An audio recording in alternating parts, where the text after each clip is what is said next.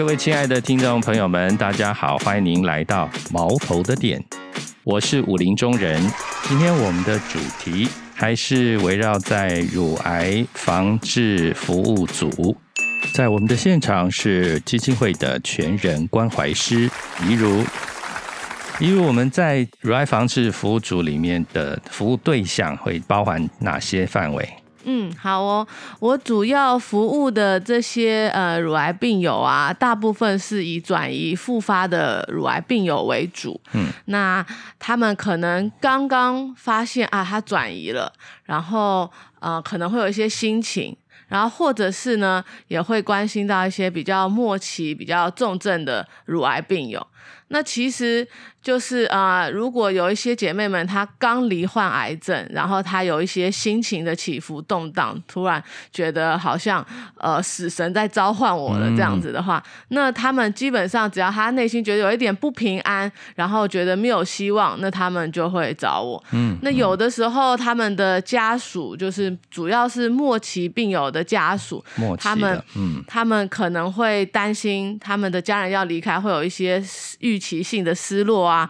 或者是哀伤的时候，那个时候我们也会协助家属的一些哀伤的陪伴，然后哀伤的抚慰，大概就是从病友状况可能比较不好了，那我们就会介入，然后一直到病友离开以后，然后也持续做这些丧亲的家属的哀伤照顾。了解。嗯那除了这个部分以外啊，我们还有就是一些非常热心的，他们本身也是乳癌病友，可是他们也是自工，也去专关心一些转移复发的乳癌病友，然后。我也会跟这些志工一起讨论，然后一起分享，就是在关怀上，他们可能打电话啊碰到拒接啊，然后都爱理不理的，那要怎么办？然后或者是他们陪伴的姐妹离开了，他们很伤心，然后又想到自己的死亡的时候会怎么样？嗯，那这些志工也是我陪伴的对象，这样了解。哎，那我们可以先从志工的这个角度，我们来讨论一下。哦，可以啊，可以啊。你刚刚提到说，嗯。志工们本身也是一生姐妹了哈。嗯，对。我们之前访问的乳癌防治组的成员里面，他们在提到说，现在。乳癌好像变成慢性病，对对对，不像以前我们听到一个癌症，心里就完了完了，这下可能六个月。对，他就说啊，癌症完了，然后就听乳癌，哦，那还好，那还好，就就会觉得，哎，那还算不幸中的大幸。啊，对对，以这样的角度，志工在服务的时间上，应该都要很长一段时间，可能会超过好几年。嗯，对啊，他们其实都算是长期陪伴的。我们很多志工他们在康泰二三十年了，其实。陪伴这些姐妹的时间，真的就是比我们这些员工都还长。嗯，那等于就是在他们的生命的过程中，看着他们的孩子长大，然后结婚，然后有孙子，所以就是一路陪伴他们。有的时候比亲姐妹还亲吧。嗯，那所以当遇到姐妹离开，或者是呃到末期，职工们的心情应该也很难调试哈。对，因为他们像是我们。就是开怀姐妹，他们就是刚诊断乳癌，可是不是转移复发的姐妹，她们会有很多活动嘛，像是她们有跳舞啊，然后有一些表演啊，所以她们看过她们的这些姐妹们最灿烂的，然后最耀眼在台上的样子，所以当她们到末期，她们。没有办法动，然后躺在床上，可能瘦了十几公斤，然后很虚弱的样子。嗯，然后那个面容跟他们本来认识那个神采奕奕的他，其实已经有很大的不同，所以他们内心就是会很心疼，很舍不得。嗯，所以当他们离开的时候，他们其实，我觉得就是就是很很很很不愿意接受这件事吧，内心其实就是多渴望他能够活久一点，活久一点这样。了解。不过这好像也是给我们一个课题哈，不仅是给病人本身，服务者给志工们也是一个生命的课题，就是让我们正视死亡这件事，它不是一个不存在的事情哈。哦，因为我觉得志是因为这些自工的特质，就是他们本身也是乳癌病友嘛，所以他们就会更会想到说，那我今天。我我离开的时候会是怎么样？他们跟一般的其他志工或是助人工作者，可能还不见得这么冲击，但是他们有一个很大的冲击是这样。不过我也有碰过志工，就是他们以前是很害怕的，很害怕看到他们姐妹临终跟要离开的时候，那时候他们会试着呃，我用电话关怀，我用赖关怀就好，就是不要看到他最后那个时候。可是最近就是有一个姐妹，她有看到。他的很好的妹妹算是妹妹啊，然后他在走的时候是在家里，然后先生孩子都在旁边，然后很安详的样子，然后祝念完好像还有微笑，所以他说其实那一次的经验反而让他释怀了很多，他觉得哎，原来临终的时候也可以是这么美，然后像一朵很宁静的花在那里绽放着，然后反而也减少一点他对死亡的害怕。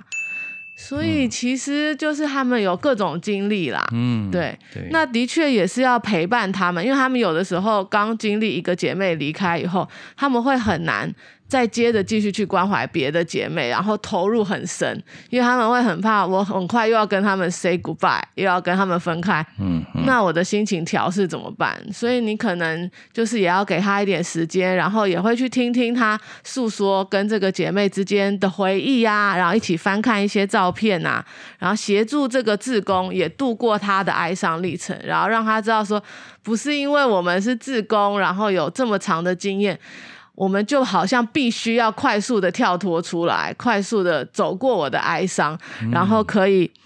可以继续去服务下一个对象。不是，我们也是人嘛，然后我们也有很深刻的连结跟情谊，然后让他们知道这是没关系的。那我们可以给他一点时间，然后也陪伴他，然后也等待他再蓄满能量，重新关怀病友。这样，嗯，刚刚提到一个很重要，就是很真诚的面对自己。嗯哼，不要被框架，或者是说被社会的期许或自己给自己的压力，说我是一个职工，我一定要很快康复，没有任何情绪困扰。然后，我觉得这个是一定要很乐观、很 积极，然后不能哀伤。哀伤，对对对。对，我觉得这个真诚面对自己，也是常常我们在面对死亡的时候，就会发现原来一些虚幻的面具，其实是很很不必要的。我们可能扛在身上好几十年了，哈。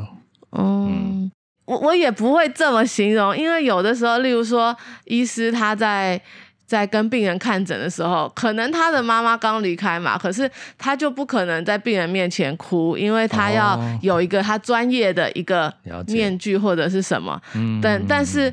就是他也要有一些时间是他可以自在的做自己的。可能你在你的某个专业角色，你需要让病人安心，所以你还是必须要戴起某一点点面具，也不能说完全不能戴，但是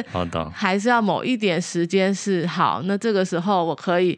不用只成为这个角色跟身份，我可以完全的做我自己。这样了解。呃，你辅导的这些志工们，你有没有最常发生志工一定会遇到的现象？然后。很普遍的现象哦，我觉得刚开始就是很有热忱的志工，然后他们比较受挫的时候，很多就是他们很热情的要去教他很多，或者是协助他很多，可是对方觉得有点困扰，或者是有点不耐烦，或者是觉得哎，我就是想要这么做啊，我就是习惯这样子换药，你一定要我这样换药，或者是。我就是习惯这么吃，我没办法像你吃的这么养生，按照你的方式。然后他们可能就会觉得有得到一些压力或者是一些抱怨的时候，那志工可能就会很受挫，因为他就觉得我满腔热血想要协助你，可是得到的反馈有的时候他觉得被误会了，或者是被委屈了，或者是被拒绝。嗯，所以我觉得第一个就是。很有热忱的志工要面对，可能就是被拒绝，或者是被嗯被排斥，或者是被误会这件事，心情的挫折感会很更大。对对对，因为他们觉得他们不是自私的嘛，他们都是为了对方，但是慢慢的。我觉得他们就是这些乳癌病友当志工的好处，就是他们可以回到他们自己那个时候，他们自己生病或是诊断的时候，他的心情是什么？他是不是也听不下去很多劝告，然后或者是那个时候他可能也有一段低潮，怎么样别人都鼓舞不起来，然后他也不愿意走出去，所以我觉得他们其实比我们这些就是工作人员有的时候是更能同理病友的，因为他们很多都经历过这些他们心情上的低潮，他只要换回那个时候的回忆，我觉得他们是有一个更大的包容心跟一个更大的理解，然后。然后也会比较有耐心的去陪伴他们，慢慢的走出来，就是不会那么急。这样有的时候刚开始会很急嘛，因为很热火，就想说我希望你赶快就是 cheer up，不要这么悲伤，能够找回你的生活。嗯，对，就不要再陷在那里了，赶快起来。对对对对对对对对对，嗯，对对。刚刚提到说他们有更大的同理心，因为他们身体本身也同样的遭遇啊。嗯。这样子的话，我们来谈谈开怀姐妹们，他们在复发转移哈，转移的复发之后的那段，好像心理的打击会更大吗？嗯，其实我觉得每一个病友不太一样，但是就是有一些他们刚开开始发现转移复发的时候，的确都常会有一种挫折感。然后，例如说，他本来已经来保健班学了怎么样吃、怎么样运动、怎么样照顾自己，还出去宣导，可能还常常写文章鼓励其他病友。然后结果我又得了转移复发，他就会觉得哇，那那我讲的那些好像。就就就是也没把我自己照顾好嘛，所以有的时候自信心也会有一点受损吧，或者是觉得啊，那我要怎么照顾自己？但是有的病友他们是自宫，然后他们已经关怀过很多姐妹，然后他转移复发，他就想说，哎呦，我已经过了十五年、二十年才转移啊，那不错哦，就是我其实把自己保护的很好，因为很多他看到其他病友都。蛮快就转移或是什么了，那他其实觉得啊，我这个年纪都七十了，我觉得好像这时候转移也还好，而且还好转移的地方不是就是很不舒服的。对，有一些转移到肺可能会喘啊，或者是转移到骨头会骨头痛，然后就会说，哎，那我转移到肝好像比较不痛，那也算是感恩了。所以就是要看每个病友不同的状况、不同的年龄层，那尤其是可能一些年轻一点的四十几岁的妈妈，那那她还有孩子还小的话，她可能就会很难去接受这件事情，因为她还想要陪孩子长大。所以可能跟他们的年纪，还有他们这个年纪他们的角色的职责也是有关联的。这样，然后或者是可能家里面才刚有人离开，或者是家里面才有一个重大的变故，然后他又他又发现自己转移了，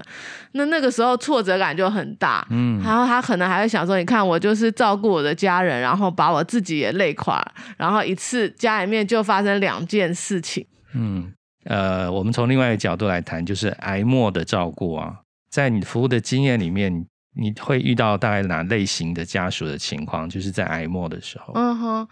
大部分我会介入协助这些家属的状况，就是这些家属他们要面对这个病人的离开，他们比较困难的，他们比较担心的。但是我们不太可能这个时候才去接触他的家人，就是因为他们可能跟我们也不熟，所以大部分就是刚开始可能姐妹我去家里面家访的时候，哎，就是先生在我就会稍微跟先生打个招呼，然后认识一下，然后有的时候跟太太聊天嘛，然后聊一聊。聊，然后太太可能去洗手间，那我就稍微跟先生聊一下，就是你要先建立一个基本的信任关系，然后他知道你是谁，然后你为什么会常常来看我太太啊，然后来家里这样，然后有的时候因为孩子年纪比较小，所以通常他们哈孩子如果是国小或是国高中生，他们平常学业很重嘛，所以大概如果医生说他们是在末期还有半年一年，我大概就是趁寒暑假的时候，我就会说要不要孩子先约。来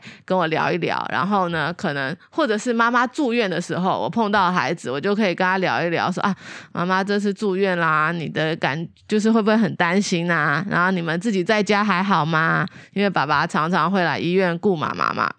那就是先建立关系以后，然后我觉得都会先了解他们的调试状况，然后还有就是他们的资源是什么。嗯，例如说孩子学校的辅导老师跟他的导师知道这件事吗？然后，他们能够提供足够的协助吗？孩子愿意跟他们分享一些他们的心情吗？有的学校老师其实是。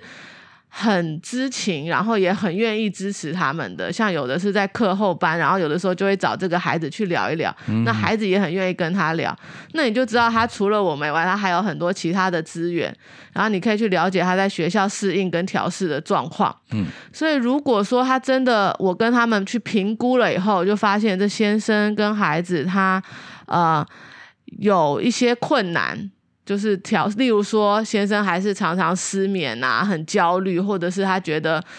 觉得没有办法想象太太离开以后会怎么样。嗯，因为以前太太就是等于生得上一家之主，就是所有的大小事都是太太决定的，那他就好像嗯家里面的核心不在了，嗯，所以他会很需要调试。那这个时候就会去协助太太，一方面在他状况还好的时候，先训练先生。可能先从，例如说洗衣服，然后怎么叠衣服开始，让他慢慢先培养他一些照顾家庭的能力。就是我们不只是做呃一些心灵上，可能一些实际上他的功能也要帮他提升。嗯，然后慢慢去，然后再来就是看看这个先生他有没有一些好朋友，那他会他在太太离开后，他们可以支持他嘛？或者是他的自己的手足，他的兄弟姐妹是不是能够协助他？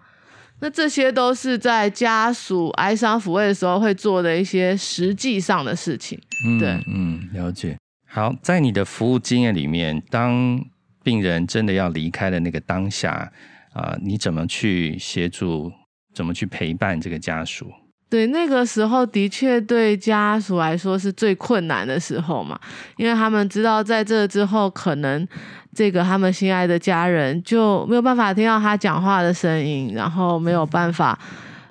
给他们一个拥抱，或是看到他们的微笑。所以这个时候，其实那时候比较的是沉重的。然后我们以为离开的那个时间很短，但有的时候他慢慢慢慢凋零的那个时间是一天，或是半天，或是比较长的。所以我觉得那个时候，如果我们在旁边陪伴的时候，我我我试着会让他们不会一直在一个很低迷沉重的氛围这样子，对我可能会例如说问他们说，哎，妈妈平常喜欢听什么歌？因为妈妈现在她可能讲话比较困难了，但是小的时候她会哼儿歌给你听或者是什么。那现在她听得见，她的听力是最晚消失的。那妈妈喜欢听什么歌？我们可以一起放这个歌，然后唱给她听，然后或者是问她说，哎。就是一些跟妈妈比较深刻的回忆。假如这个这个姐妹要离开了，就会问她说：“啊，我们最最记得印象中跟妈妈最开心的回忆是什么？”那他们可能就会分享到一次全家出游啊，去农场啊，然后他们最喜欢就是在郊外做这件事。那最后基本上在这个时间最需要的就是。